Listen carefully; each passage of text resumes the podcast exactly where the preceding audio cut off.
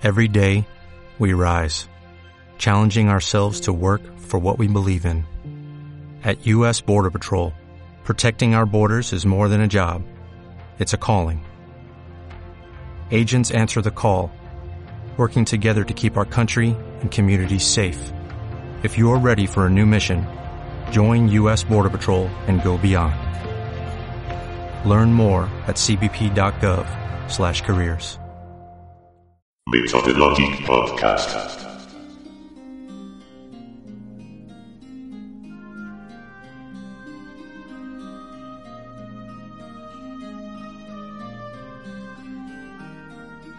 Bienvenidos a la telaraña de Spidey. Bienvenidos a Methodologic.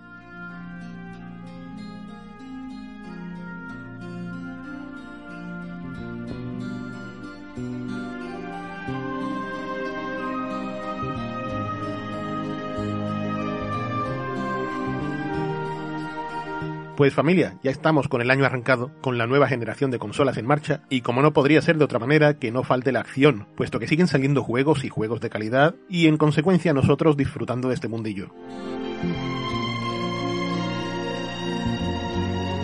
Es por eso que os voy a hablar, eh, un servidor y los compañeros que se pasan por aquí, de algunas de las cositas que han pasado por nuestras manos.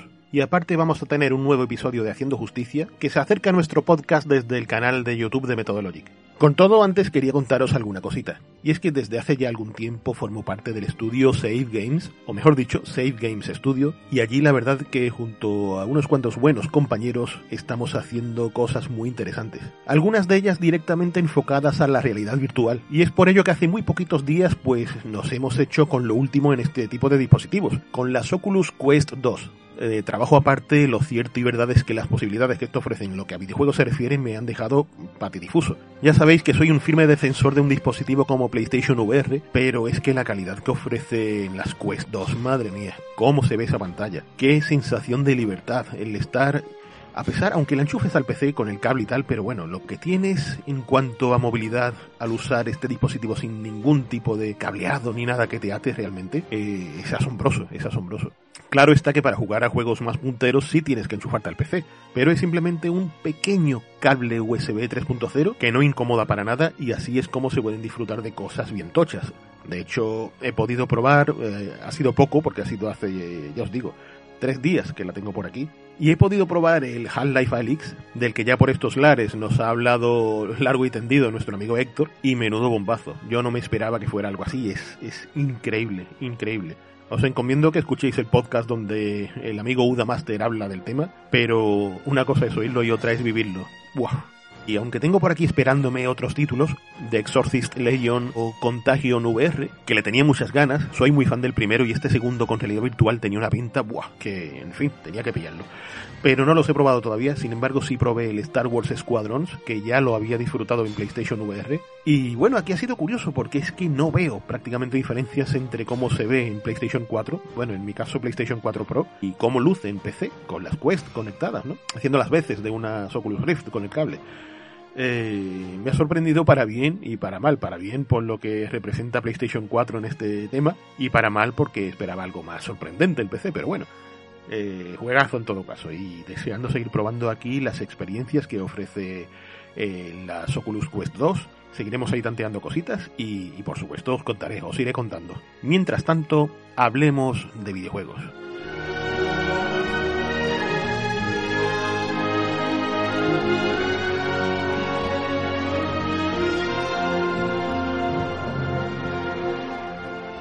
Methodologic Podcast.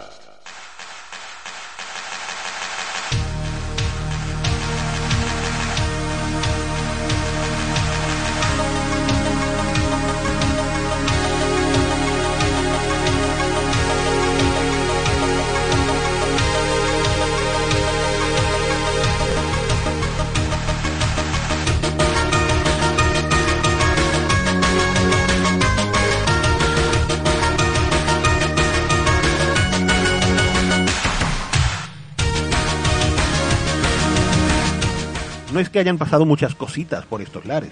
Bueno, en verdad sí, ¿no? Pero así como que recuerde de lo que tenemos así más reciente, eh, bueno, uno de ellos es Turrican Flashback, esta recopilación de los clásicos Turrican de Amiga, de Mega Drive y de, Super Nintendo concretamente, ¿no? Son las versiones que nos encontramos aquí, puesto que recopila el primer y original Turrican de 1990, el iconiquísimo Turrican 2 de Amiga también, em, no se incluye el Turrican 3 de Amiga, pero sí lo hace eh, Mega Turrican, eh, que salió para Mega Drive y, es el equivalente a Turrican 3 en todos los sentidos mejorado, por supuesto, al fin y al cabo es la versión original y aprovecha esas pequeñas bondades que tenía Mega Drive al respecto de la Amiga, como una mejora en el scroll, eh, mejora en el colorido de los distintos sprites, etcétera, etcétera. Y por último, como cuarto componente de este pack está Super Turrican, el estreno de la saga en Super Nintendo, que fue un pequeño cartucho que estaba bien apañado, muy, muy, muy interesante, homenajeando al primer juego de la saga. Y bueno, me gustó bastante, ¿no? Esos cuatro meguillas que tenía. ¿Qué ofrece Turrican Flashback? Pues aparte de estos cuatro juegos, podemos jugar en dos modos, que es el Trophy Challenge, que viene a ser un desafío libre de trucos, libre de posibilidades, de extras, que sí podemos encontrar en el modo estándar, donde se contempla en esta opción la posibilidad de rebobinar, de guardar partida, de acceder a varios trucos. Como recordarán los fans de la saga, cabe decir que todas y cada una de estas entregas son auténticamente ejemplares a día de hoy a la hora de plantear un excelente juego de, de acción tremenda, ¿no? De de disparos, de plataformas. Mantiene totalmente viva la llama de su factor lúdico y no deja de proponer en todas y cada una de estas entregas un desafío repleto de diversión. No pasan los años, eh, desde luego que no. Bueno, y, acompañando a esos coloristas gráficos de 16 bits no tan ejemplares, no tan, tan representativos de lo que era el videojuego europeo de por aquellos entonces, pues acompaña la majestuosa banda sonora del maestro Kiris Hilsbeck con melodías que son como los buenos vinos, que no hacen más que mejorar con el paso de los años qué tremenda banda sonora nos encontramos en estos cuatro juegos. Es increíble y además con una sonoridad al más puro estilo Amiga, ¿no? Como, bueno, propiamente son las entregas Amiga. Que pienso que, que cualquier videojuego que se precie que tuviese hoy día tal y como suenan aquí estas músicas sería la bomba. Bueno, el problema de este Turrican Flashback es que eh, se deja fuera, por ejemplo, el Super Turrican 2 de Super Nintendo, que es una maravilla. Deja fuera de juego algunos de los ejemplares que se encuentran en el coleccionable que van a sacar en físico, dividido en dos volúmenes, que creo que salían a 35 euros cada uno, es algo desmesurado realmente. Pienso que de todas maneras estos cuatro juegos, revivirlos tal cual, en un sistema tan poco habitual de encontrarnos en este tipo de packs como es el Amiga, yo lo recomiendo. Sobre todo si habéis vivido la experiencia de lo que eran los clásicos Turrican, o directamente, si no lo conocéis y queréis un juego impagable de acción, de plataformas, de laberintos, de, no le falta de nada, incluso de, maravillosas fases de naves, que recuerdo cuando encontré ese momento Shatten Up en Turrican 2, lo flipé. Muy recomendable. Turrican Flashback, que hace especial contraste con un juego moderno, un juego de nuevo cuño, como es The Medium, y que en sí es uno de los auténticos baluartes por no decir el único, con el que cuenta ahora mismo Microsoft de cara a sus consolas Xbox Series.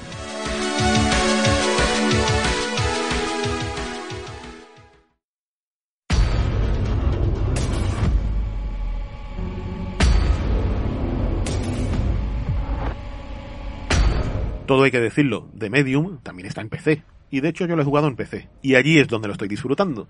Eh, que cabe decir, a ver, para ser el primer videojuego que se supone que está en Xbox, eh, representando a la marca, ¿no? Al tener ausencia en lo que son las consolas PlayStation, por ahora, se da la situación que Bluebird Team eh, ha hecho un buen juego para que nos vamos a engañar, pero no es representativo de lo que de lo que son las máquinas actuales. Por mucho que digan que hayan cancelado las versiones para Xbox One, ¿no? Yo pienso que este juego funcionaría perfectamente en una One X. Alegaban el tema del disco duro que este juego usa para la dualidad de los mundos que representa en pantalla y tal, el SSD, ¿no? Eh, para mayor velocidad. A ver, yo empecé, lo he instalado en un disco duro extraíble de los clásicos de toda la vida, lento como el solo, y el juego va perfectamente. O sea que la excusa para hacer la pirueta comercial no termina de colar, ¿eh? No termina de colar. Por no decir que no es un juego nada exigente en lo visual, ahí se ve. Es una clara representación de lo que es un Silent Hill clásico, con una historia muy interesante, pero qué demonios, que perfectamente podría haber salido en la generación, esta que todavía está ahí pugnando por no despedirse de la generación que, está entrando, ¿no? Ahí con dificultad por la falta de máquinas existentes en las tiendas y tal.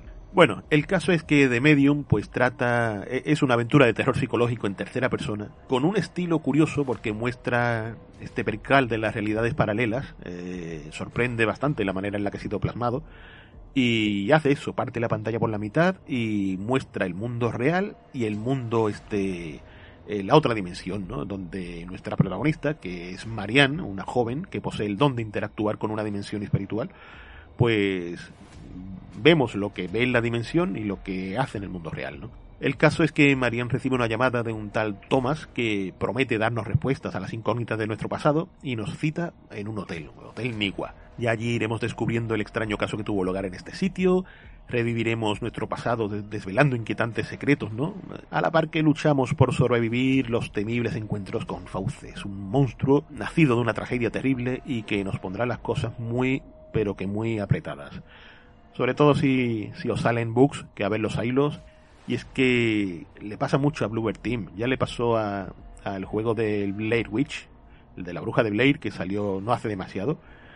Que peca de falta de optimización, que podría ir mucho mejor. Y luego se arregló, luego se estabilizó bastante en cuanto a sus parches recibidos y tal, pero le pasa igual, le pasa igual a este de Medium Esperemos que mejore la cosa en este sentido, pero, pero bueno, también nos encontramos con algún bug incómodo hasta el punto de que esto son capaces de, hacer que tires el juego por la ventana. ¿eh? De todas maneras, eh, creo que hay que perdonarle cosas y, e insistir porque la manera en la que se representa The Medium, tan de la vieja escuela, que recuerda sobremanera a los añorados Silent Hill, eh, y encima con una banda sonora en la que participa Akira Yamaoka, ya sabéis, uno de los máximos responsables de la laureada saga de Konami. Y pienso que todo aquel que tenga una Xbox Series S o X eh, tienen que hacerse con este juego sí o sí, porque al fin y al cabo es, a ver, no es una punta de lanza de la consola, pero es un exclusivo que merece bastante la pena. Y es, es bonito, quizás no espectacular, pero es muy bonito, es inquietante. Eh, pienso que se puede disfrutar si echáis de menos este tipo de juego. Ya sabéis, aquellos Silent Hill, Rule of Rose, los Project Zero, eh, va muy de la mano de todo lo que teníamos en aquellos años. Y lo cierto y verdad es que se agradece que Bluebird Team haya cambiado un poco ese estilo en primera persona, eh, un tanto Walking Simulator que tenía en sus anteriores obras. Y esta evolución, tanto en lo que ofrece como en lo que a valores de producción se refiere, eh, se agradece bastante. Y saltamos de género. Vamos a cambiar este survival horror, por llamarlo de alguna manera, eh, a un clásico como, como los puzzles que ofrecen títulos como Puyo Puyo, como Tetris, o como Puyo Puyo Tetris 2, que es en este caso el título del que nos va a hablar nuestro querido amigo Gaby López.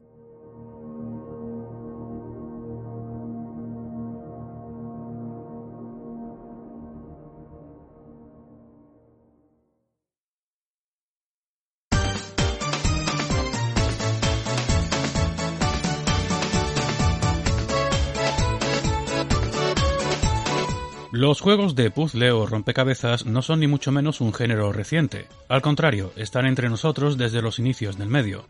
Lo que no quita que reconozcamos que el género experimentó un verdadero boom con la llegada de Tetris. Eso sí, no queremos quedarnos solo en la simple replicación de clones de la exitosa fórmula del Tetris original, sino poner el foco en la cantidad de juegos que explotaron nuevas posibilidades del género al abrigo del gran éxito de aquel. Los juegos de puzzle ya tenían un sitio en el videojuego. El siguiente paso que dieron fue ganárselo del todo en el mercado, en la prensa, en las plataformas y, como no, en los usuarios. Por eso sería injusto denominar sagas como Puyo Puyo como simples clones de Tetris, especialmente en el caso de la saga creada por la compañía japonesa Compile, teniendo en cuenta su longevidad y lo que ha calado entre todo tipo de públicos, más allá del manido término de culto.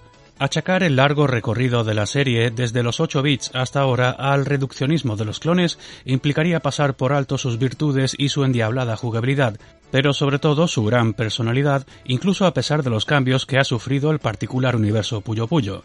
El loco mundo creado por Masamitsu Monitani ha demostrado ser más que un compendio de extravagancias que adornaban uno de esos puzzles de piezas que caen en el tablero. Son esas extravagancias, también desde que Sega retomó la saga, las que componen la norma Puyo Puyo, y tienen mucho que ver con su accesibilidad y su espíritu competitivo. Puede que a algunos fans de toda la vida les duela en su corazoncito que, para que el gran público termine de hacerse a las maneras de la saga, haya tenido que ser uniendo su destino, al menos temporalmente, al Superventas Tetris, que de por sí, más que un videojuego, es ya un icono cultural. Pero si esa unión propició que fuera la primera entrega localizada en Occidente en mucho tiempo, bienvenida sea. De hecho, podría decirse que el éxito del primer Puyo Puyo Tetris hizo posible la versión occidental de Puyo Puyo eSports, aquí renombrada como Champions, una entrega que en condiciones normales, y como ha pasado tantas veces con esta saga, jamás hubiera salido de Japón. Pero sí puede ser cierto que la unión de las dos fórmulas implicara algún problema añadido más allá del tema de la popularidad, los reconocimientos y demás justicias e injusticias para tal o cual usuario. Si bien pertenecen al mismo género e incluso se podría decir que comparten subgénero, la forma de jugar de Puyo Puyo y Tetris tienen sus diferencias, diferencias que en más de una ocasión pueden traducirse en una clara ventaja de un estilo sobre otro, especialmente las batallas de Puyo Puyo contra Tetris. Si bien una cadena de puyos, siguiendo la mecánica establecida por Puyo Puyo 2, es tremendamente efectiva, el tiempo que lleva construirla supone una ventaja para el jugador experto de Tetris, que en ese intervalo puede crear al otro cantidad de problemas. En el modo Big Bang sucede al contrario. El jugador de Tetris debe tener una rapidez de reflejos considerable para poder hacer frente al mortífero ataque de las cadenas múltiples de quien opte por el modo Puyo Puyo Fever. Y ese fue uno de los pocos problemas que se achacaron a la excelente mezcla del primer Puyo Puyo Tetris, un juego cargado de contenido, una considerable variedad de modos y, para regocijo de los seguidores de Puyo Puyo, un modo historia en el que se desplegaba la locura habitual de personajes y batallas. El modo historia llevaba un tiempo siendo ya una de las señas de identidad de la saga y aquí aparecía perfeccionado y ampliado. Desde su creación entregas atrás, la historia o campaña servía para introducir los diferentes modos que luego se podrían usar en multijugador, algo que muchos usuarios que solo conocían la vertiente Tetris iban a agradecer, para poder adaptarse así a las mecánicas Puyo Puyo. De nuevo, la campaña es precisamente uno de los puntos fuertes de Puyo Puyo Tetris 2, mucho más que una mera excusa o un trámite como ocurre en otros títulos enfocados al multijugador, y aunque puede que en esta ocasión resulte algo confuso moverse por el mapeado de las distintas fases, es un gustazo descubrir nuevas misiones en fases que ya habíamos dejado atrás y pensábamos que habíamos superado del todo. Algo que sí o sí tendremos que hacer porque el modo historia está pensado para practicar, una tarea que se convertirá en una obligación en esta entrega, sobre todo por la introducción de la gran novedad de Puyo Puyo Tetris 2, la batalla de dotes, novedad que no lo es tanto, pero que de cualquier manera nos pilla desprevenidos. La saga Puyo Puyo ha recurrido en otras ocasiones a mecánicas de RPG con mayor o menor carga de profundidad en su planteamiento jugable, no en vano, Compile también es conocida por sus excelentes juegos de rol, en los que además ha ido introduciendo de manera admirable elementos de géneros como la acción o los de exploración de mazmorras. Alguna de sus sagas está íntimamente relacionada con Puyo Puyo, como es el caso de Madomonogatari. Con estos antecedentes, no debería extrañarnos que primero Compile y después Sega hayan querido agitar un poco el árbol de la serie con mecánicas roleras. Es el caso de la batalla de dotes, que ya apareció en Puyo Puyo Chronicle de 3DS. Este sistema nos permite crear equipos de tres personajes, cada uno con una magia distinta a la que podemos recurrir en plena batalla. El objetivo es cargar nuestros ataques y debilitar la barra de vida del adversario. Esa barra es lo que va a definir la victoria o la derrota, en vez del hecho de que el tablero del contrincante se llene de piezas y no le permita seguir jugando como es la norma en la saga. Así se introduce un elemento más estratégico en la jugabilidad y que requiere además mayor rapidez de reacción, lo que de por sí ya es un desafío. Para algunos puede que la batalla de dotes suponga en cierto modo una complicación innecesaria para unos juegos conocidos precisamente por su estilo directo y sin rodeos, que es además lo que para ellos ha hecho grande a la saga. Sea como fuere, la batalla de dotes requiere de un dominio previo, de una práctica por parte del jugador que puede que le impida disfrutar de Puyo Puyo Tetris 2 como es debido. La verdad es que choca con el espíritu de la serie tener que pararse a subir nivel de los distintos personajes para tener unas magias decentes con las que competir, porque además veremos que los primeros enfrentamientos caeremos de forma prácticamente instantánea. Pero no es nada que resulte frustrante o imposible, simplemente se plantea un reto añadido para el que muchos no estábamos preparados. Y sí, al principio las batallas de dotes pueden resultar muy desiguales si no dominamos del todo las cadenas de puyos y nos enfrentamos a un jugador de Tetris. La otra novedad se refiere a la organización en ligas para el juego online. Si bien Puyo Puyo sobre el papel, dado su irresistible y tradicional valor como título multijugador, es un candidato ideal para el modo online, los problemas de matchmaking evidenciados en Puyo Puyo Champions hacían ver que se requería más esfuerzo en dicho modo. Máxime en este juego en el que las diferencias de estilo entre Puyo Puyo y Tetris que hemos comentado pueden hacer las batallas demasiado desequilibradas y así desanimar a más de uno. El tiempo nos dirá si el esfuerzo da sus frutos. Puyo Puyo Tetris apareció en Japón en 2014 y no fue hasta 2017 cuando fue localizado y estuvo disponible en las tiendas de Occidente. Hasta entonces, como era tradición en la saga, había que tirar de importaciones y del boca a boca. Esta segunda entrega puede dar la impresión de que sale demasiado pronto, pero en realidad ha pasado bastante tiempo. En lo que sí pueden tener razón algunos es en lo parecidas que son ambas entregas en cuanto a contenido. Son muy similares, pero el modo historia de la segunda parte es de por sí buen motivo para la compra. La batalla de dotes, aunque cueste al principio, supone un elemento interesante, sobre todo porque supone una de las raras ocasiones en que vamos a poder disfrutar de los ingredientes roleros sin tener que enfrentarnos a las explicaciones en japonés como en otras entregas. Es cierto que en este vídeo nos hemos referido casi siempre a los fans de Puyo Puyo y muy poco a los de Tetris. Estos tienen otras formas de saciar la sed de su franquicia favorita, como la nueva versión de Tetris Effect o el muy exitoso Tetris 99 pero no podemos dejar de recomendarles este crossover. En general, si en su día se dejó pasar el primer Puyo Puyo Tetris, esta segunda parte merece muchísimo la pena por su contenido y variedad de modos. La decisión podría resultar más discutible si se tiene y se ha jugado recientemente esta primera entrega, pero así y todo, pensamos que también lo merece. Puede que esté hablando el fan de Puyo Puyo y de los juegos de puzzle en general que llevamos dentro, pero sigue siendo motivo de celebración el lanzamiento de un juego así simplemente yendo a la tienda más cercana a adquirirlo. Ojalá la aceptación que está teniendo este cruce de franquicias sirva para que podamos ver nuevas entregas de Puyo Puyo en nuestras plataformas, porque está claro que Tetris va a seguir su camino muchos años más.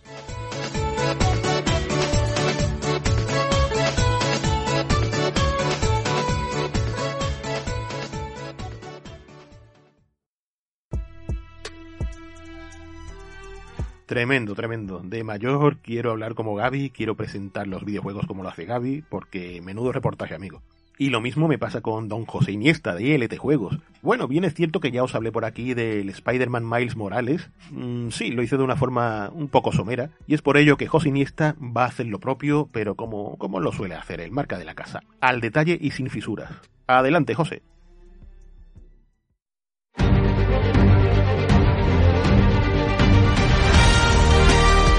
Buenas a todos y bienvenidos de nuevo. Soy José Iniesta de ILT Juegos y hoy voy a dedicar un ratito a estar con vosotros para hablar sobre un juego al que le he dedicado mis buenas horas recientemente, Spider-Man Miles Morales, y contaros sobre él mis impresiones.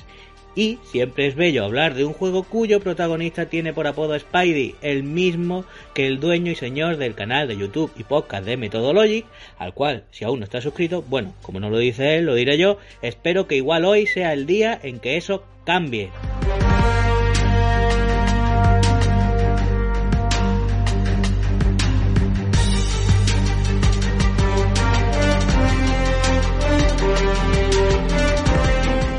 Spider-Man Miles Morales se lanzó el 12 de noviembre de 2020 tanto para PlayStation 4 como para PlayStation 5 y yo me acerqué a pillar el juego de salida porque el anterior juego de Spider-Man de Insomnia tengo que decir que me encantó. Y el pillarlo y jugarlo desde el mismo día de salida implica que me acerqué al juego en su versión de PlayStation 4 ya que como muchos de vosotros sabéis la PS5 se lanzó en España una semanita después que el juego y además yo aún no tengo la nueva consola de Sony en mi haber. Así que todo lo que comentaré será de la versión de PlayStation 4 pero no está de más decir que por supuesto estaré deseando ver cuánto mejora el juego cuando tenga la PS5, porque la versión de Play 4 se actualiza de forma gratuita y con sus correspondientes mejoras para la Play 5. Con este juego, como he dicho, me lancé de salida, así que empezaré por lo más importante y básico. ¿Me ha gustado el juego? Sí y mucho. Y por otro lado, ¿es lo que esperaba? Pues en mi caso también, porque no esperaba otra cosa que más de lo mismo, y es que eso básicamente es Spider-Man Miles Morales, un poco más de todo lo bueno que tuvo el Spider-Man anterior de Insomnia. Pero bueno, por supuesto hay cambios. Por un lado tenemos nuevo protagonista, pues en este caso controlaremos lógicamente, pues así lo indica el título del juego, a Miles Morales, y diremos adiós al querido Peter Parker, que nos abandonará poco después de iniciar el juego con una excusa de lo más banal, Nuevo protagonista implica a su vez nueva historia con sus correspondientes también nuevos villanos y por supuesto implica también que tendremos nuevas habilidades o movimientos que aprender y dominar, entre los que destacan los de veneno y el uso que podemos darle a la bioelectricidad de Miles junto al camuflaje. Podremos a su vez desbloquear un montón de nuevos trajes y modificadores y también usar artilugios. Y todo esto y la verdad es que no mucho más es lo que conforma los cambios a nivel jugable de este Spider-Man Miles Morales con respecto a su predecesor. Y he hablado de los trajes y me gustaría decir en cuanto a ellos que el diseño de algunos es simplemente espectacular y que el traje del Spider-Verse incorpora un modificador que podremos activar para hacer que el movimiento de nuestro protagonista imite al de la peli de animación de un nuevo universo. No aportan nada a nivel jugable y seguramente los desactivaremos al poco tiempo, pero no deja de ser un detalle molón. Y por supuesto tampoco me olvido que podremos desbloquear un traje que vendrá con una mochila y un siempre adorable gatete.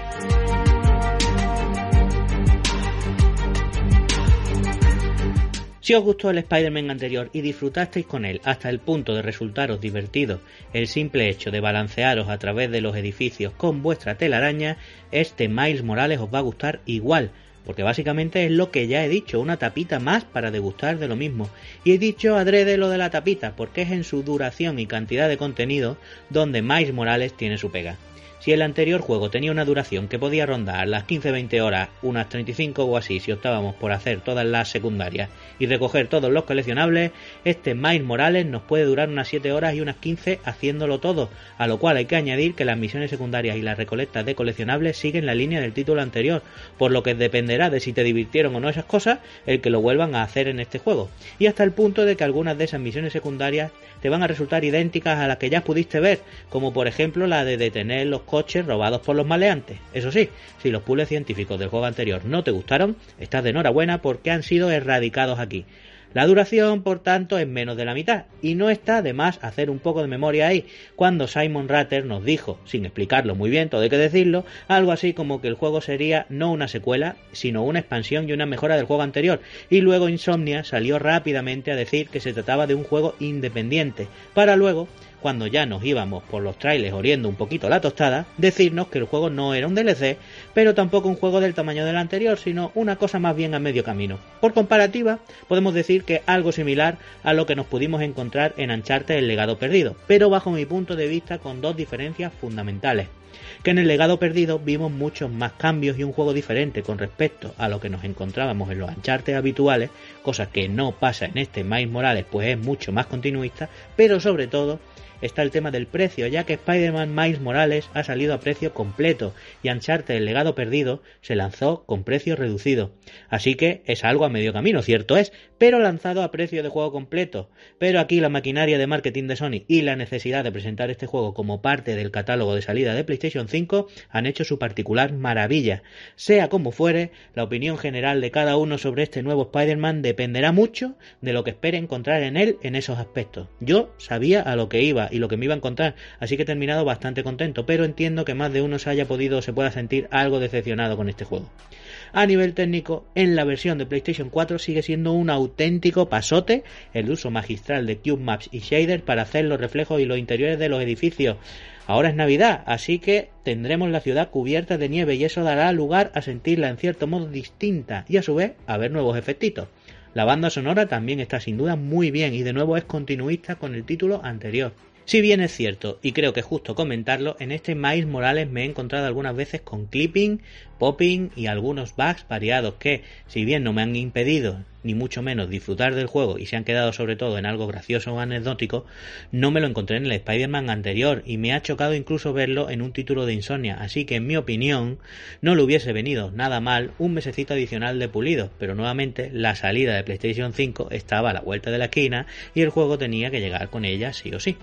Y ya que hablo de PlayStation 5, como he comentado al inicio, yo no he tenido la suerte de probar en mis manos las bondades del DualSense en este juego, ni los tiempos de carga y el salto rápido entre misiones, ni el sonido en 3D, ni los dos modos gráficos con los que cuenta el juego en esta versión, que por cierto son fidelidad y rendimiento. El primero con resolución 4K y 30 FPS y ray tracing, y el segundo con 4K dinámicos a 60 FPS y sin ray tracing. Pero ojo, que tengo amigos que sí lo han probado y me han indicado que el juego como es lógico mejora y la potencia adicional le sienta bien. pero que no es plan tampoco de venirse muy arriba y tomar este juego como referencia o ejemplo de lo que vamos a ver de mejoría en la nueva consola de la nueva generación de Sony. También es cierto, como he dicho antes, ojo, que la versión de PlayStation 4 tenía mucho, muchísimo mérito a nivel técnico, así que eso hay que tenerlo en cuenta. Por cierto, a los que les guste el modo foto para sacar sus capturas molonas, tengo que decir que Miles Morales mejora el del juego anterior, así que sí, es una auténtica pasada el modo foto en este juego. Y ya toca ir acabando porque creo que no me queda nada por comentar. Así que a modo de resumen diré que Spider-Man Miles Morales es un gran juego tan divertido como el anterior y muy continuista con él, pero es un juego menos ambicioso y eso se nota en aspectos como su duración, sus misiones e incluso su historia, que sí, está bien, pero tampoco vamos a tirar cohetes con ella y nos vamos a encontrar cosas predecibles. Si disfrutaste el anterior juego de Spider-Man, sin duda con este también lo vas a hacer y te recomiendo por tanto, y si no lo has hecho ya, que te hagas con él. Ahora bien, donde no me voy a meter, ya juzga tú en función de lo que te he contado hoy, es si en recomendarte pagarlo a precio completo o esperar a que baje o encontrarlo en alguna ofertita. Eso ya lo dejo a tu criterio. Así que sin nada más, un saludo y un fuerte abrazo a todos. Adiós.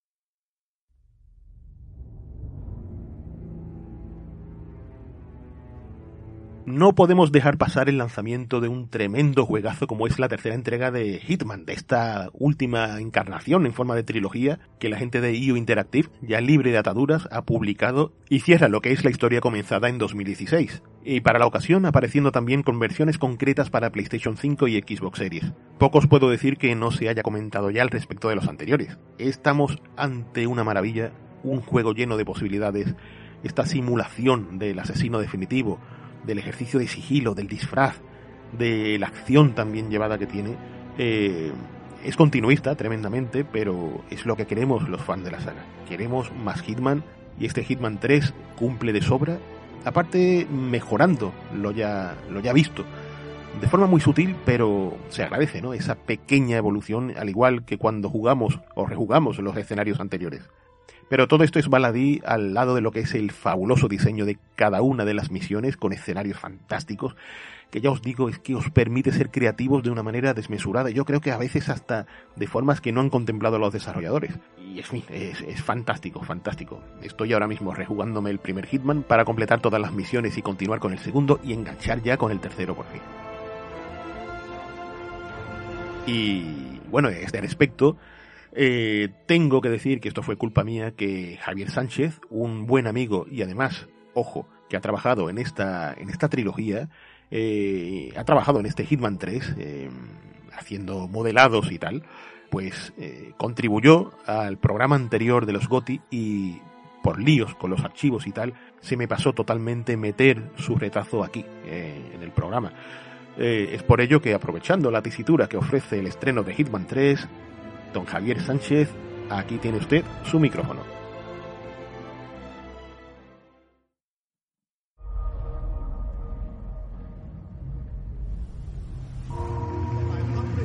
Hola, buenas. Soy Javier Sánchez, artista de personajes en el ITTP, ya conocido de Speedy por estos lados.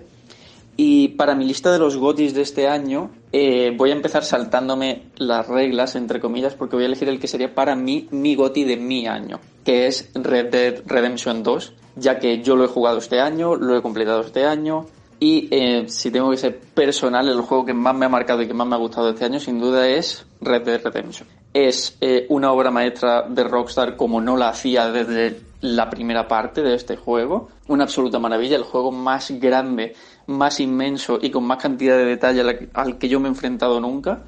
Y creo que incluso aunque ya hayan pasado años desde que se disfrutó el, lanzamiento, como yo lo he jugado este año, para mí sigue siendo importante reconocer el trabajazo increíble que han hecho con ese juego. Luego, si hay que ser 100% técnico y tener en cuenta las reglas de verdad de lo que sería un juego del año, que para eso es del año, eh, para mí hay poca duda con que es The Last of Us 2. Incluso con su polémica, con que haya gustado, con que no, Creo que eso es parte de lo que lo hace tan grande. Quiero decir, si fuera un juego del montón, no habría tanto debate, no habría tantas discusiones sobre él, pero aún así creo que es sin duda el juego del año.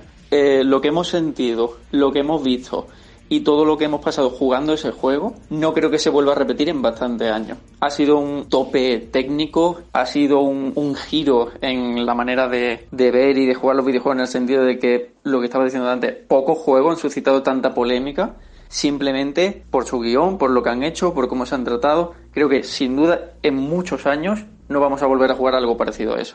Eh, también nombraría Hades, que es un juego tremendo mucho más indie, mucho más eh, humilde en ese sentido que ha salido este año. Y es un tremendo juegazo increíble al que se le puede echar muchas y muchas horas.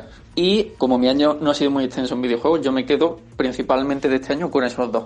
The Last of Us 2 como juegazo indiscutible del año y Hades como segunda opción muy muy muy respetable y que enseña un poco eso que tampoco hace falta ser una superproducción triple A inmensa para hacer un un juego que pueda ser considerado juegazo del año con nada de menos. Y como mención honorable, por mi parte, no soy gran fan de la saga, no me gusta especialmente jugarlo, pero creo que ha habido también un poco de polémica en su contra y creo que merece la pena defenderlos. Y sería Animal Crossing. Básicamente porque este año han vuelto a sacar una entrega con un montón de calidad, que ha encantado a todos los fans, o sea que sigue la línea básica que ha tenido toda esta saga de que cada entrega dan al público exactamente lo que quiere y creo que también hay que tener bastante en cuenta que ha salvado a medio mundo, le ha salvado la, el, confinamiento, una parte gorda de la pandemia y que ha sido prácticamente una terapia para millones y millones de personas. Por eso para mí Animal Crossing es una mención honorable dentro de, de este año. Muchísimas, muchísimas gracias Javier. Vamos a hacer una pequeña pausa musical y como este Methodologic Podcast tiene bastante de la telaraña de Spidey, os voy a poner uno de los temas que he compuesto para Astromarine Corps, el remake que va a publicar Demon Video Games para MSXVR en un principio y para el cual he tenido el honor de componer su música. Así que vamos allá y después nos metemos de lleno con el segundo episodio de Haciendo Justicia.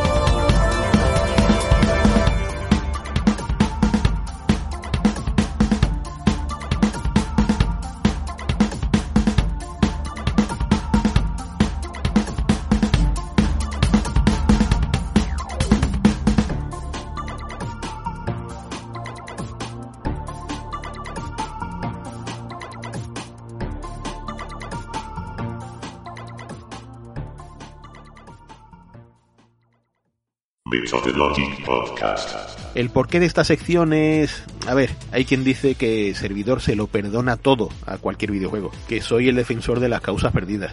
Yo sinceramente creo que no es así. Trato de divertirme, de pasarlo bien, y si realmente un videojuego me da lo que le pido, no me termina de salir ese ojo crítico malsano que al final a las malas termina destrozando una obra. Una obra que puede tener un buen puñado de virtudes y que por váyase usted a saber, la crítica especializada le ha dado por él, o simple y llanamente, eh, a saber el motivo, el público no le ha prestado atención. Fijaos que, por ejemplo, así recientemente se me viene a la cabeza el caso de Predator Hunting Grounds, el multijugador asimétrico programado por la misma gente que en su momento desarrolló el juego de Viernes 13. Pues la crítica lo ha puesto tibio, lo ha puesto fino, le ha dado por todos los sitios. Y sin embargo, eh, Servidor o mi buen amigo Sergio Márquez nos lo estamos pasando de miedo con Predator Hunting Grounds. Y esto es curioso, es algo que le suele pasar bastante a los multijugadores asimétricos. Si uno se pone a ver las puntuaciones de un éxito como Dead by Daylight, se va a encontrar con situaciones muy semejantes a las del juego de Depredador. Y sin embargo, ahí está, años y años de éxito y el juego va creciendo y va creciendo en cuanto a público, en cuanto a aceptación. Esperemos que a Predator le pase igual y se haga justicia. No obstante, vamos a empezar con los juegos seleccionados para la ocasión y comenzamos con uno reciente, Strange Brigade.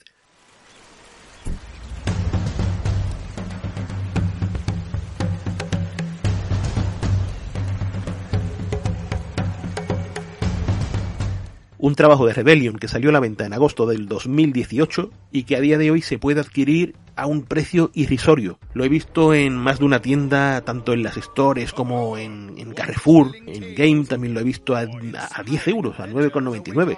Y cuando uno se pone a analizar las horas de diversión que es capaz de otorgar este Strange Brigade, dice, esto es compra segura. Y sin embargo, parece que el público no ha respondido como debería ante un juego con este factor lúdico, con esta estos valores de producción realmente, porque, en fin, a Rebellion la conocemos por sagas como Sniper Elite, como Zombie Army, pues imaginaos que va un poquito más allá. A ver, el juego en esencia, con matices por supuesto, pero en esencia es un Zombie Army. Tiene ese componente sumamente arcade y aderezado con un punto multijugador en el que ya sea en solitario o en cooperativo con dos o cuatro jugadores, eh, abordamos pues una aventura, en este caso con un sabor inequívoco a esas novelas pulp de aventuras y cazatesoros y monstruos y tal, y tenemos como principal objetivo acabar con la reina bruja Seteki, capaz de convocar legiones de no muertos, de momias, de escarabajos monstruosos, escorpiones gigantescos, minotauros, todo tipo de criaturas así con un toque mitológico que os podáis imaginar, pues harán acto de aparición en Strange Brigade y si nos descuidamos nos darán para el pelo. Y como podéis ver en las imágenes, el juego es precioso, es súper bonito. O sea, es, es un cambio tan dramático en cuanto a esos zombie army que son tan oscuros, tan grises, ¿no? Esos tonos siempre grises azulados y tal. Aquí el colorido es vibrante, el sabor este de la naturaleza, ¿no? De las junglas, de los templos, las cuevas, es, eh, es muy atractivo en todos los sentidos. Y esto ya supone un cambio bastante gordo con respecto a Zombie Army. Pero si hemos dicho que se parece bastante, eh, a ver, se parece bastante en el concepto de que es un juego de acción pura y dura, donde, digamos, el concepto eh, lineal es el que prima, pero también es verdad que en el caso de Strange Brigade, pues todo esto está aderezado con sutiles puzzles, algunos de ellos contrarreloj, de estos de, ostras, he fallado, tengo que volver a intentarlo a ver si me sale, lo cual genera un estrés curioso. Luego también tenemos el sistema de trampas que se estrenó aquí por primera vez y que prácticamente se ha implementado de forma idéntica en Zombie Army 4 y finalmente decir que, que, la acción es mucho, mucho más radical. Aquí el concepto horda está a la orden del día y tenemos arma y munición para parar tres barcos, golpes físicos, eh, disponemos de cuatro personajes en el juego base, luego se pueden adquirir por separado alguno más y tal, y cada uno de ellos pues tiene sus particulares características. Por ejemplo, el personaje con el que estoy jugando en el vídeo es Frank Fairburn, que es, atención, pariente del protagonista de los Sniper Elite y de Zombie Army. Y se nota, se nota en el parecido y tal. Y este tipo, pues, aguanta muchísimo, es el, por así decirlo, una especie del tanque, ¿no? Capaz de, soportar las acometidas de los enemigos si nos vemos rodeados y tal. Otros personajes es el profesor Quincy, que digamos que es el más apto para manejar magias y tal. Está Grace Braithwaite, que es experta en explosivos. Y en cuarto lugar, Nalangu Rushida, que es velocísimo, es el personaje con el que nos moveremos por el escenario como una centella. ¿Qué más decir de este Strange Brigade? Eh, en primer lugar decir que tiene la garantía de Rebellion, que es una empresa que si bien se puede decir así, no es eh, conocida por sus AAA, pero siempre ha sido sinónimo de calidad. Ya aparte de los últimos éxitos que ha tenido con los últimos Sniper Elite, con Nazi Zombie Army y tal, eh, yo los tengo bastante en estima por títulos como Alien vs Predator, desde el primero este que salió para, para la Atari Jaguar, al último que tuvimos en PlayStation 3, Xbox 360 y PC. Eh, quizás no era tan bueno Shell Shock 2, este de Vietnam, que salían zombies y tal, pero Rogue Warrior, un juego de acción en primera persona protagonizado por una bestia parda que existe en la vida real y que, bueno, tenía unas ejecuciones demenciales con unas frases en castellano que la ponía el, actor de doblaje que ponía la voz de Fraser. Eh, demencial, demencial, bueno, una barbaridad. En todo caso, Rebellion, que, que no carece de recursos, pero ha mejorado muchísimo, muchísimo en lo que es eh, los valores de producción de sus títulos. Cabe decir que el guion está escrito por Gordon Rennie, que es un autor que lleva muchísimos, muchísimos años con esto de la escritura, que ha trabajado para 2000 AD, bueno, ha sido guionista de Juez Dredd y también ha escrito libros sobre Warhammer Fantasy. Y aquí lo que ha plasmado pues es un guion muy, muy cachondo, hay mucho humor en todos y cada uno de los comentarios de los personajes, del narrador. Es divertidísimo, divertidísimo. Y el director del juego es Tim Jones, que lo conocemos, bueno, no, no podría ser de otra manera, por Zombie Army y por Sniper Elite. Y como ya os digo, se nota bastante. En cuanto a la diversión, que ya os digo que el juego es un auténtico vicio, y, y esto lo digo jugando en solitario, en multijugador es la bomba pero es que en solitario funciona perfectamente. Pues además de la campaña tiene un modo horda que es, bueno, el frenesí puro, también tiene un modo contrarreloj, en fin, imaginaos la vida que tiene este Strange Brigade. Mi consejo sin duda es que os hagáis con él, da igual la versión. Yo personalmente lo tengo en PC y en PlayStation 4, lo que estáis viendo son las imágenes de la versión para ordenador. Os puedo decir que en PlayStation 4 Pro eh, va fluidísimo, va a 60 imágenes por segundo y es una auténtica gozada. Por el precio que tiene, incluso si fuese más caro, yo de verdad os lo recomiendo de corazón. No se merece el haber pasado tan desapercibido, pero bueno, ya sabemos cómo funcionan estas cosas. Rebellion siempre a pesar de que está ganando enteros en este sentido cada vez más, pero tiende a ser todavía una víctima fácil para ciertas cosas. Ya sabéis a qué me refiero. Y vamos ahora con un juego de esos que sorprenden, de esos títulos que suelen pasar tan, tan, tan desapercibidos que es posible que no sepáis de su existencia. Y en esta ocasión me refiero a Marlow Briggs and the Mask of Death.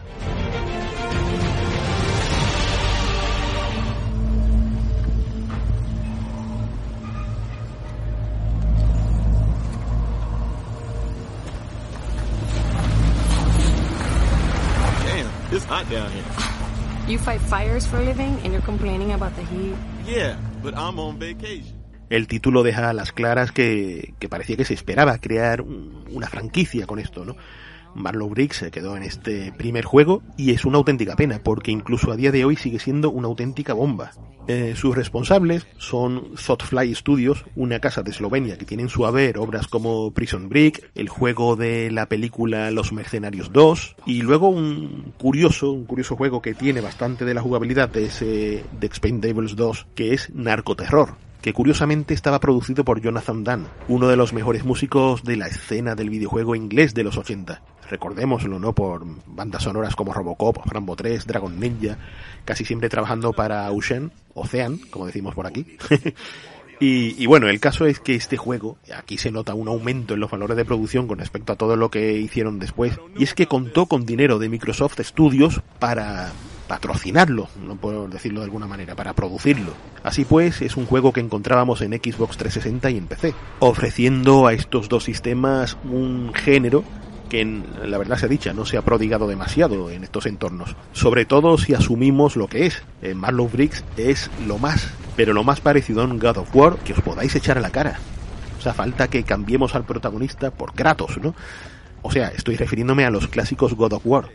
Estos que eran hack and slash puro y duro, y este juego mimetiza en todos los sentidos todo lo que sabemos del clásico juego de Sony. Eh, Marlow Briggs, pues lo que da son seis horas intensísimas, intensísimas de jugabilidad y de espectáculo. Lo protagoniza el maromo que vemos en las imágenes, el amigo Marlow Briggs, que es, atención, eh, bueno, antes de convertirse en el superhéroe de- del juego, eh, era un bombero paracaidista. Estos bomberos forestales que, que, bueno, son capaces de hacer virguerías en todos los sentidos, ¿no? Incluso eso mismo, tirarse en paracaídas para llegar a zonas inaccesibles y tal.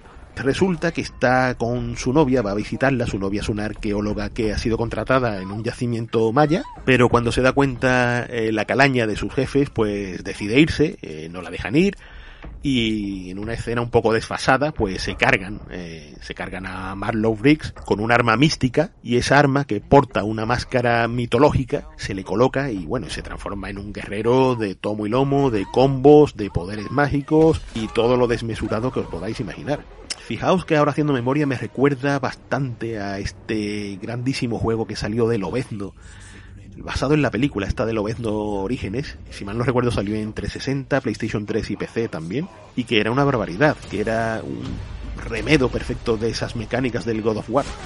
Pues aquí igual, tenemos un juego muy parecido, muy espectacular, con escenas abusan de, los artificios, muy a lo Michael Bay, explosiones a tutiplén, estructuras que se caen y que revientan, nuestro personaje haciendo imposibles por los aires, enemigos despedazados aquí y allí, todo eso en lo que son mecánicas clásicas de beat'em up, plataformeo, quick time events a tutiplén, y como resultado lo que da es un juego muy divertido, pero divertido de verdad, entretenido a más no poder, y encima, a pesar de los años, sigue siendo un espectáculo digno. Lo mejor de todo yo lo tenía, lo tuve en su momento en la 360 y el otro día me di cuenta que en Humble Bundle, en una promoción con 505 Games, pues estaban vendiéndolo a un euro y pico. Un euro y pico. Era imposible, imposible resistirse. Y lo mejor de todo es que en un PC actual se sigue ejecutando a las mil maravillas.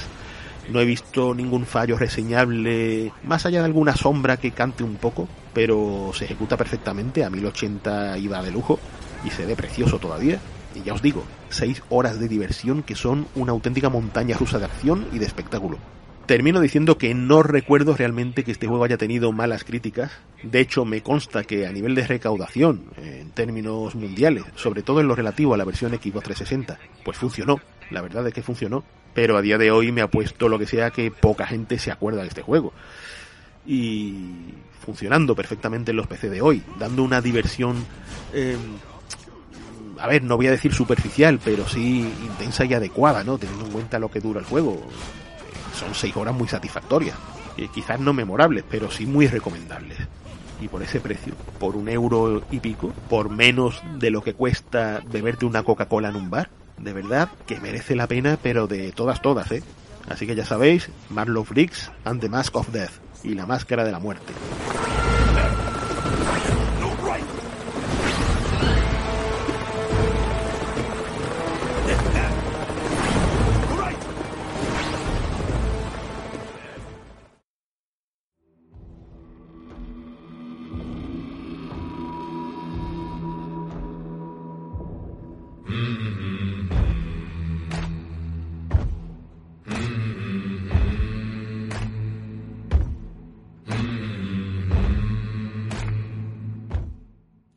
El tercero en discordia es Hunt Showdown, y es sin duda el juego más reciente de los que vamos a reseñar hoy. De hecho, la versión PlayStation 4 salió en febrero de este presente 2020, mientras que en PC y en Xbox One pues salieron en el último tramo del año pasado. Y ojo, que estamos ante un juego de Crytek, la antaño gigante y grandísima Crytek, y genialmente considerada por ser pioneros tecnológicos en lo que a videojuegos se refiere. Ese Cry Engine, que tantas alegrías nos ha dado con el primer Far Cry, con la saga Crisis, incluso con Rise, el juego de los romanos, que fue auténtica bandera de Xbox One. No obstante, es por todos conocido que Crytek pasa por un momento un tanto bajo, lo cual por suerte no ha sido óbice para presentar un juegazo. Buah, este, este Hand me ha sorprendido de medio a medio. Y debo reconocer que de forma bastante sorprendente, porque lo cierto y verdad es que eh, no esperaba nada de este juego. Pensaba que era un lanzamiento de estos para intentar salvar un poco el año fiscal y nada más lejos de la realidad. Hand Showdown es un juego multijugador, bueno, se puede afrontar en solitario, pero es eminentemente multijugador, que vaya alucine, que vaya alucine. Para empezar, una de las cosas que más me han impactado es la ambientación. Se sitúa en esta América de la época colonial, concretamente Luisiana, y misteriosamente pues unos monstruos de pesadilla andan sueltos por los pantanos, han tomado los pueblos, eh, ves que la gente, lo, los muertos se han levantado de sus tumbas y pululan, bueno, como, como zombies, ¿no?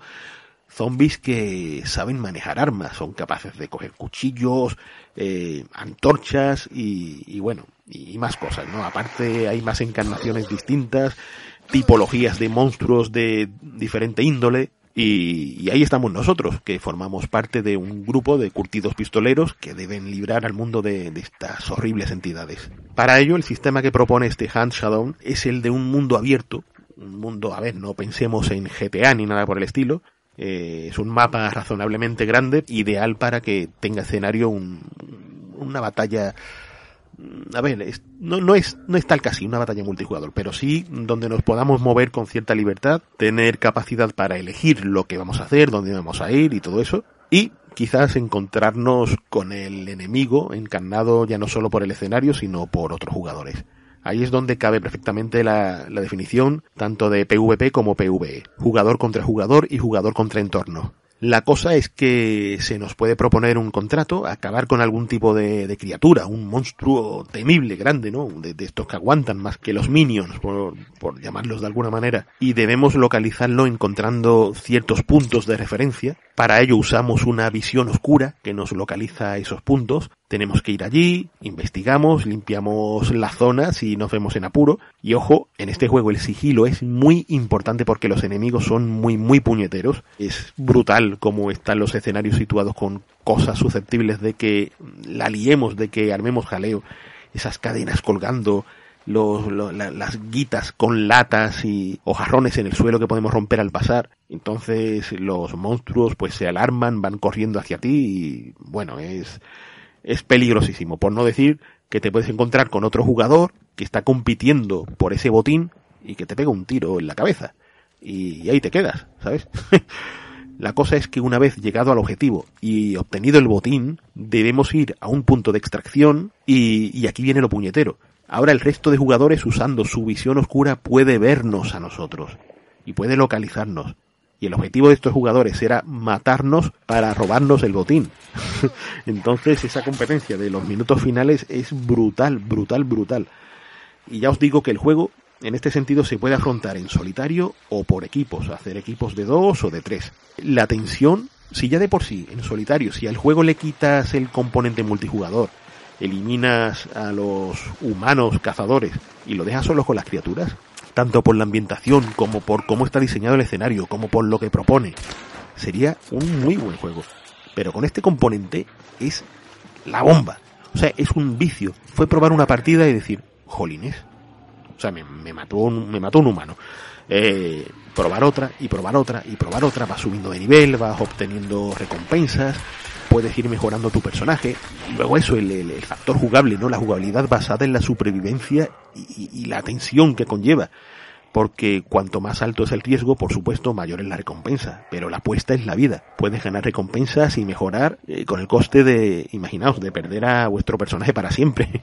en fin, qué, qué, qué, pasada, ¿no? Luego, luego hay otro modo que es el, la salva al partida rápida y es una especie de Battle Royale en ese mundo infectado por las criaturas, ahí con un todos contra todos con unos escenarios, como ya os he dicho, muy, muy bien diseñados, y luego el toque, el toque que, a mí, que a mí me encanta, que le da el armamento típico de la época.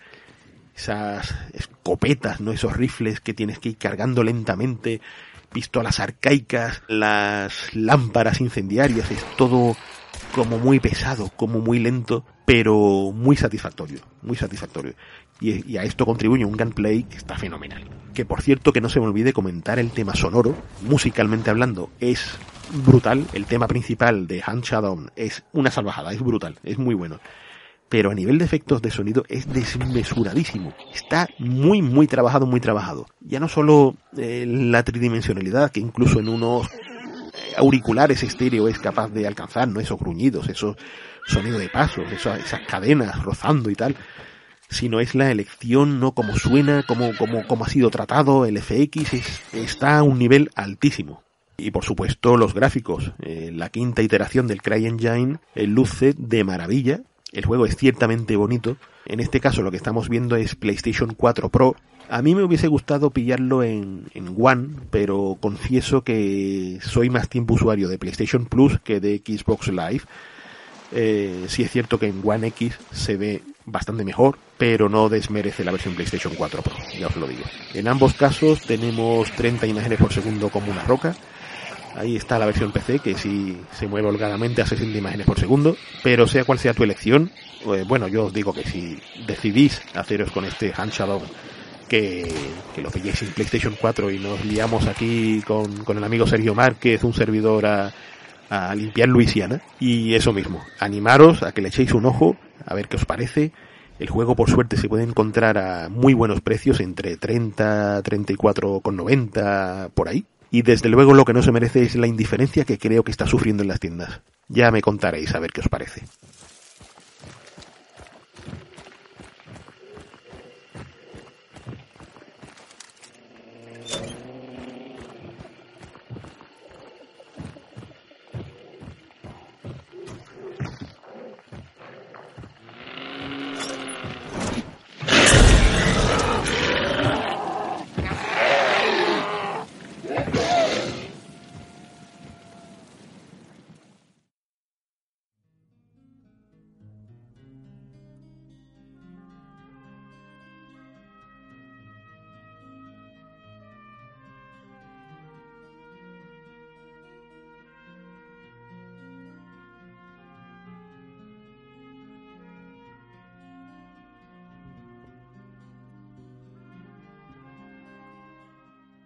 Llegamos al último y quizás el más polémico de los juegos del presente vídeo.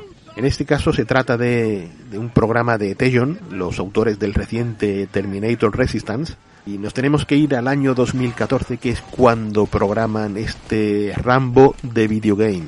Un videojuego que ha sufrido de lo lindo, con críticas desastrosas, mofas, he visto ceros por ahí que, bueno, eh, eh, eh, para empezar, ponerle un cero a un videojuego me parece algo bastante de cretinos, ¿vale? Pero ya si lo que comento es que el juego puede llegar a merecer la pena, me parece criminal.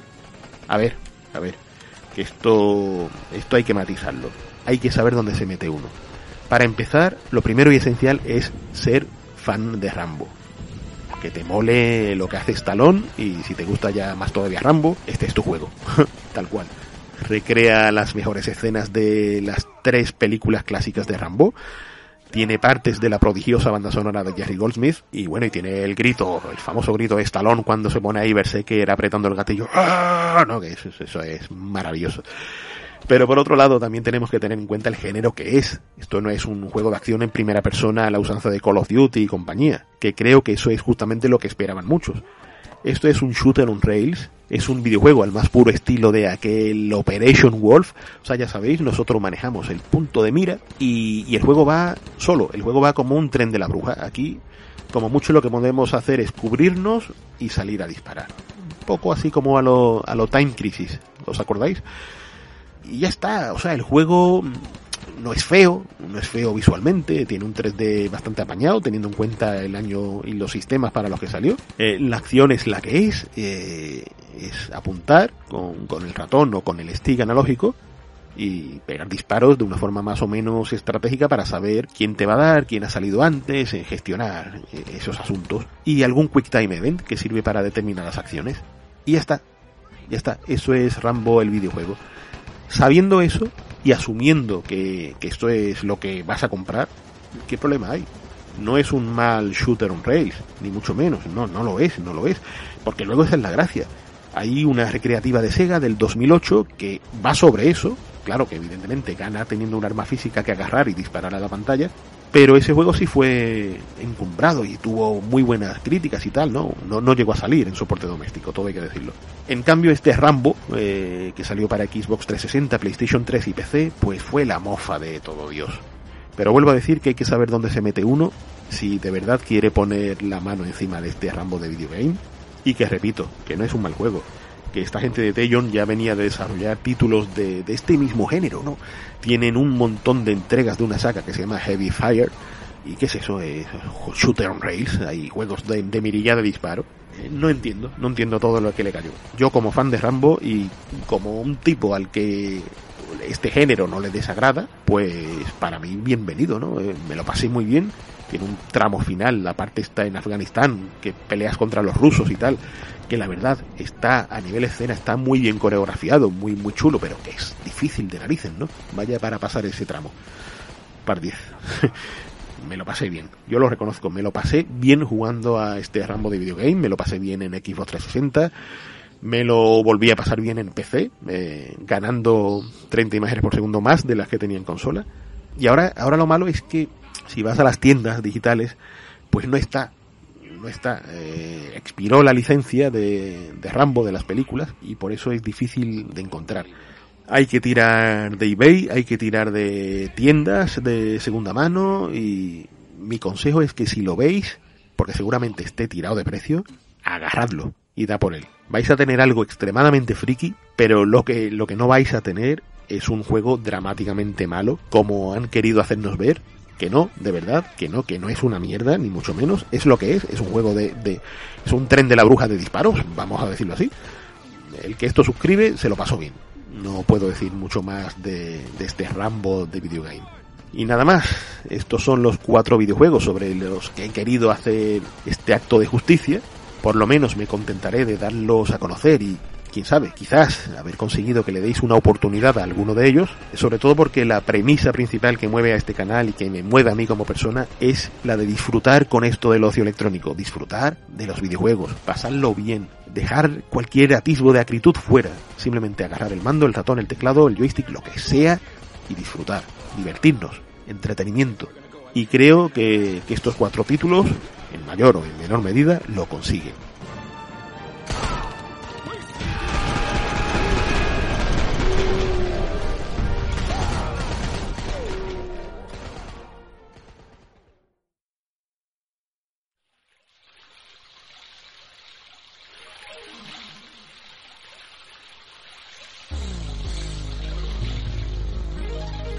Y nada más por hoy, familia. Aquí termina este Methodologic Podcast que espero haya sido de vuestro agrado. Tenemos pendiente reunirnos algunos de los viejos metodológicos para hacer un debate videojueguil sano de esto que tanto nos gustan y a ver si cae la posibilidad de que podamos hacerlo de cara al próximo programa. Mientras tanto, como siempre, muchas gracias por apoyarnos. Ya sabéis, estamos en la página web, estamos en el canal de YouTube de Methodologic y luego, bueno, en verdad estoy casi en todos los sitios. Esto es... qué, asco, ¿no? En fin, que, que, un abrazo muy grande familia. Espero teneros conmigo en el próximo programa. Ya sabéis que en Twitter, por ejemplo, me podéis encontrar eh, siempre, siempre estaré ahí para vosotros. Y os mando un abrazo muy grande. Como solemos decir, un saludo y seguid jugando. Cuidaos mucho.